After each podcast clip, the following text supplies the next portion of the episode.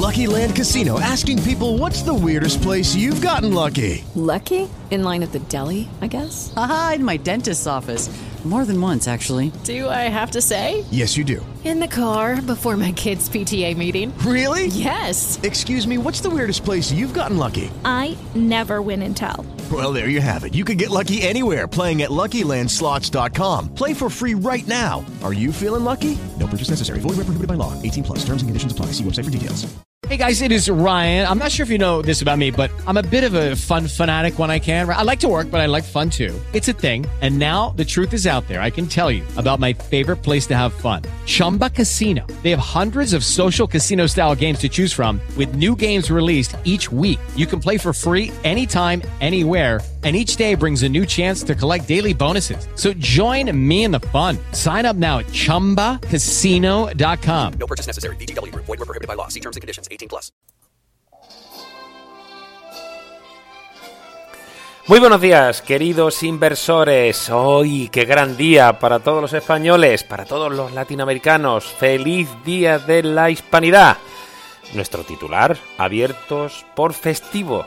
No pensarían que hoy les íbamos a dejar solos sin diario mercados cuando los mercados están abiertos. Hoy, martes 12 de octubre, este homenaje a nuestra querida España, sobre todo los que estamos en el extranjero y a todos nuestros queridos hermanos de, de Hispanoamérica.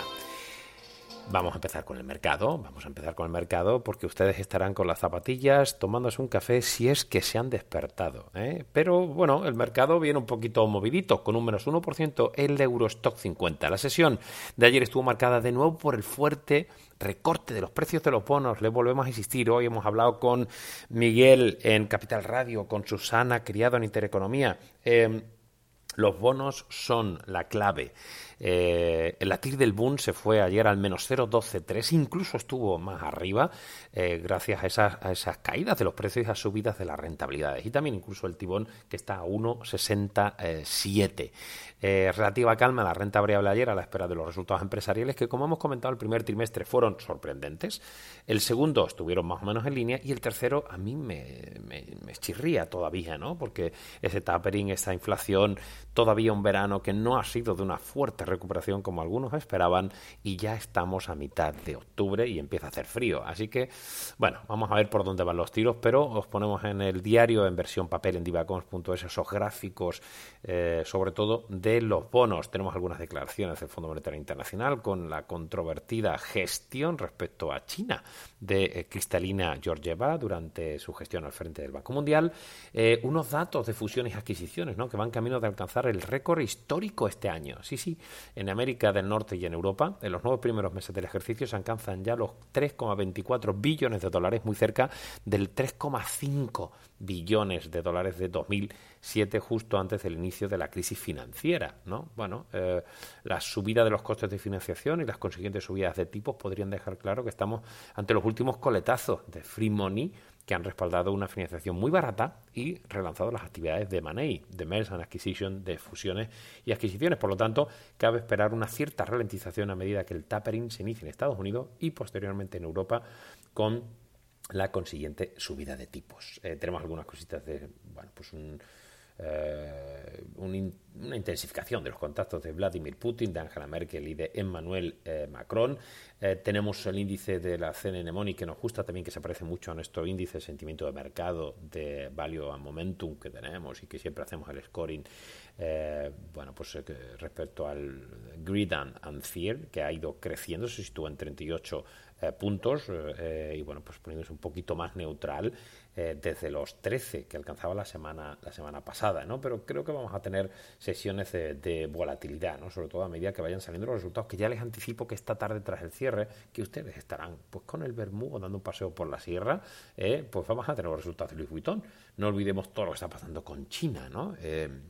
Y bueno, pues ese consumo más razonable, más equitativo, etc., que, que bueno, puede preocupar para ver cómo ha ido este controvertido verano. Atento a la liga turca, a la lira turca, no a la liga turca, a la lira uh, turca, que sobre todo para BVA, bueno, pues fíjate, ha caído por debajo de las nueve unidades en su cruce con el dólar por primera vez desde que Tarif Erdogan anunciara que daba nuevos pasos con Siria tan pronto como sea posible. ¿no? la verdad es que de los cuatro se ha ido a los nueve y, bueno, pues preocupante, ¿no? Sobre todo para eh, empresas con intereses aquí en Turquía, aparte de los que os vayáis a poner pelo o a poneros los piños nuevos. ¿eh? Cartera modelo, hemos hecho algunos cambios. Ya os adelantamos que entran Barclays y EDF y salen Philips y HelloFresh. Eh, más bancos, alguna utility sobre todo que se beneficia de estos altos, elevados precios de la electricidad lo comentaremos en la sección, no sin antes pues adelantar un poquito algo de eh, algo de análisis, ¿vale?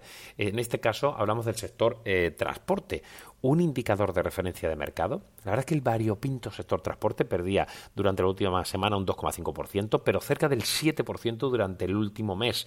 Em, bueno, hay que echar un vistazo a Kuhn Nagel, a Deutsche Post, eh, DHL, a AP Moller Myers. Que, eh, bueno, la realidad es que, todo esto ha cambiado de una forma extraordinaria, ¿no? Y los cuellos de botella y la subida de los precios de energía.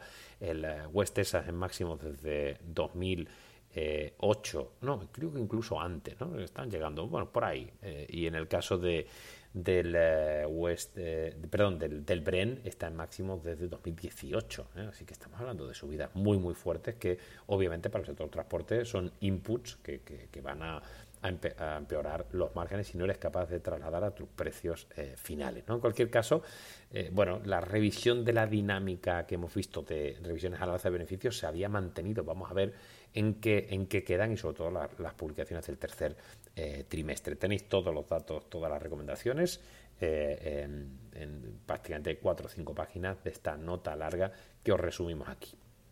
En análisis de compañía hablamos de Heineken, la cervecera holandesa que es eh, bueno, el verano pasado los temores de la variante Delta perjudicaron, pero bueno, es cierto que nos sigue gustando, lo tenemos en añadir, precio objetivo 105, aunque tiene un momento 1 negativo, por el incremento de costes de las materias primas, todas las restricciones que hubo en Asia. Es de verdad Heineken una de las marcas eh, más, digamos, globales, ¿no?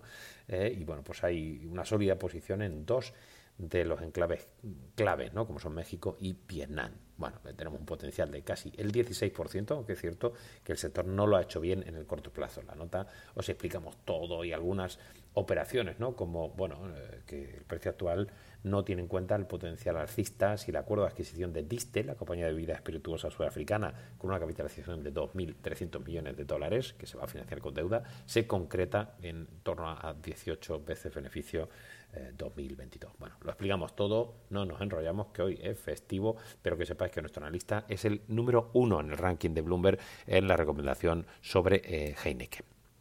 Eh, vamos con los cambios en la cartera modelo. Como decíamos, queremos más bancos, ya tenemos algunos, ¿verdad? Como sabéis, incluso eh, a Beneambro lo metimos en la anterior semana. Eh, metimos al, banco británico, a Barclays. bueno, es un proveedor transatlántico de servicios financieros, ¿no? Y el repunte de los tipos largos en Estados Unidos y también en Europa le puede venir bien. Es verdad que tiene las digamos, menores provisiones por préstamo, las actividades de apoyo del Corporate Investment Banking. Eh, bueno, la verdad es que creo que está bastante claro cómo jugar a la curva de, tipos. Le damos un potencial del 25,4% a seis meses. EDF, EDF, como dicen por aquí, o Electricité de France, EDF, eh, e Electricidad de Francia, la utility francesa, digamos que es la cobertura perfecta para eh, el aumento de los precios de la energía y el carbono. Eh, se va a beneficiar de los activos nucleares, hidroeléctricos, dos tecnologías descarbonatadas. Cuando leía esto con mis analistas, me parecía que estabas hablando de una bebida energética o, anti-Coca-Cola, descarbonatadas. Bueno.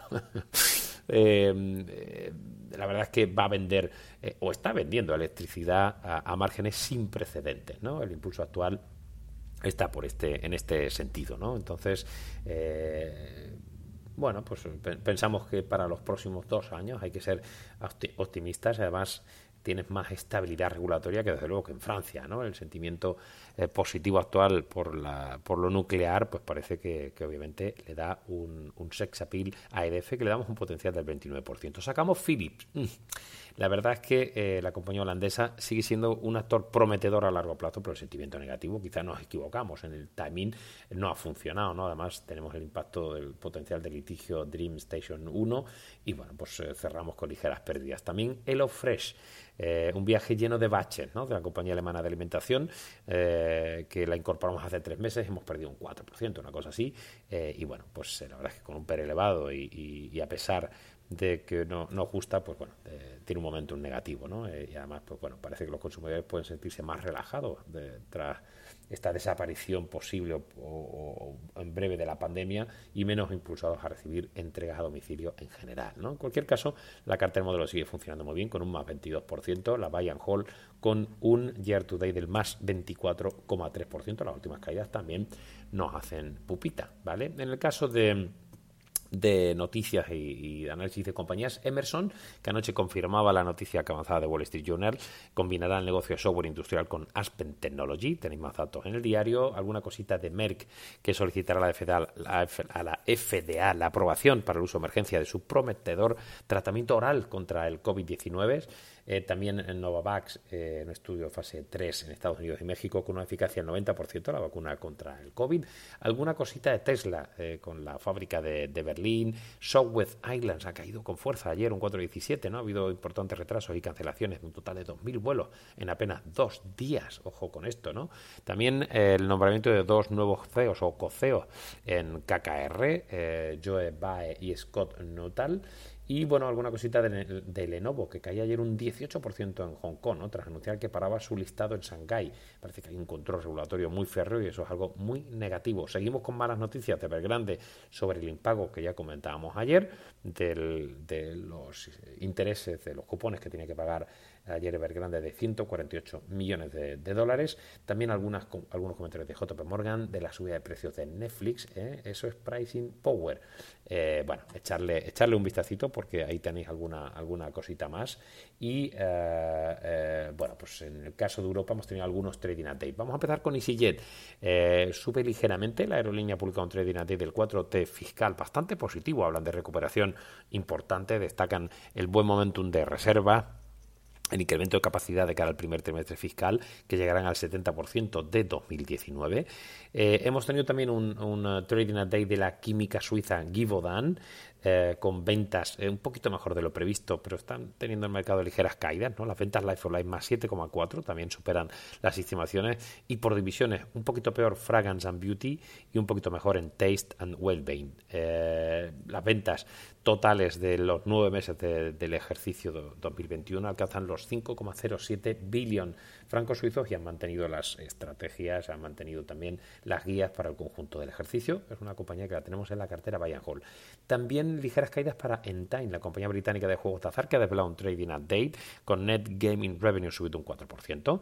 Eh, hablan, ya conocíamos el tema de las licencias en Países Bajos, pero bueno, han, han confirmado las eh, perspectivas para la segunda parte del ejercicio y con una EBITDA anual entre 850 y 900 millones de libras. Ayer tuvimos la mega caída de ASOS, la compañía de moda online que publicaba las cifras preliminares del ejercicio fiscal y también eh, hacía una especie de profit warning, ¿no? Cayó un 13,41% con un buy claramente por debajo de, lo previsto.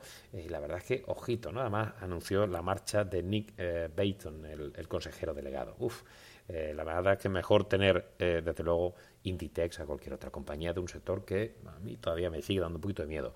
Hemos conocido buenas cifras de Airbus ayer tras el cierre de pedidos y de entregas. También el Exilo Luxótica, que ya ha formalizado la oferta por Grand Vision después de conseguir el acuerdo o el, el, el como dicen aquí, el, fuego verde, la, la luz verde para la fusión o la compra de Grand Vision, eh, algunas cositas de Lufthansa de, tras completar la ampliación de capital y haber repagado al Estado parte de las ayudas y algunas historias con Exxon, por, por supuesto de Carrefour, después de romper las negociaciones con Auchan o con Alcampo y bueno, pues temas de Acel, de AstraZeneca, eh, que parece que su fármaco experimental contra el COVID en fase de estudio a, está avanzando y contribuye a reducir el riesgo de la enfermedad grave o, la muerte. También alguna cosita de ABN Ambro positiva, eh, Generali, EDF, como hemos venido comentando, o Heineken. Y bueno, pues eh, algunos, algunas notas un poquito más extensas sobre los resultados que conocíamos ayer de Industria Baden, de CGG, que por cierto, CGG, la compañía francesa de servicios petrolíferos, que ayer publicó un positivo day y subió un 17,63%. El sector petróleo, que lleva ya un más 13,78% a un mes vista, eh, es el mejor con mucha diferencia por delante de bancos y autos eh, que son de los pocos que se mantienen a más vista en positivo.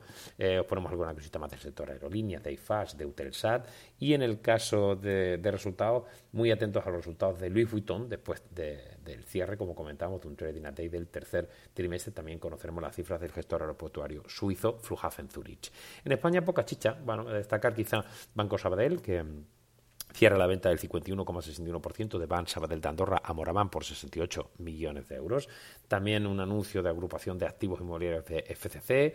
Eh, la caída de recomendación automática por movimientos de mercado de Acerinox que bajamos a reducir. Alguna cosita más móvil de Celnex que BlackRock superaba ayer el 5% por primera vez eh, en, la compañía de, torres de telecomunicaciones que tenemos en añadir objetivo 58,1 y bueno pues cositas de, de Endesa, de Nagas, de Unicaja, el pago del dividendo hoy de BVA y estaremos pendientes mañana si conocemos los datos de la OPA parcial del Fondo Australiano y FM eh, sobre Naturgy. Queridos amigos, como hemos dicho, sean felices. Hoy día de la hispanidad, hablen español. Yo ya saben que les hablo mucho en inglés, en francés, pero siempre se lo traduzco, siempre se lo traduzco para que no se enfaden conmigo. Aquí, el panadero de la bolsa, más panadero que nunca, eh, no dejando solos en un día festivo. Queridos amigos, un placer, un día más. Chao.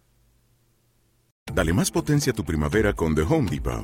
Obtén una potencia similar a la de la gasolina para podar, recortar y soplar con el sistema OnePlus de 18 voltios de Ryobi desde solo 89 dólares. Potencia para podar un tercio de un acre con una carga. Potencia para recortar el césped que dura hasta dos horas. Y fuerza de soplado de 110 millas por hora. Todo con una batería intercambiable. Llévate el sistema inalámbrico OnePlus de 18 voltios de Ryobi. Solo en The Home Depot. Haces más. Logras más.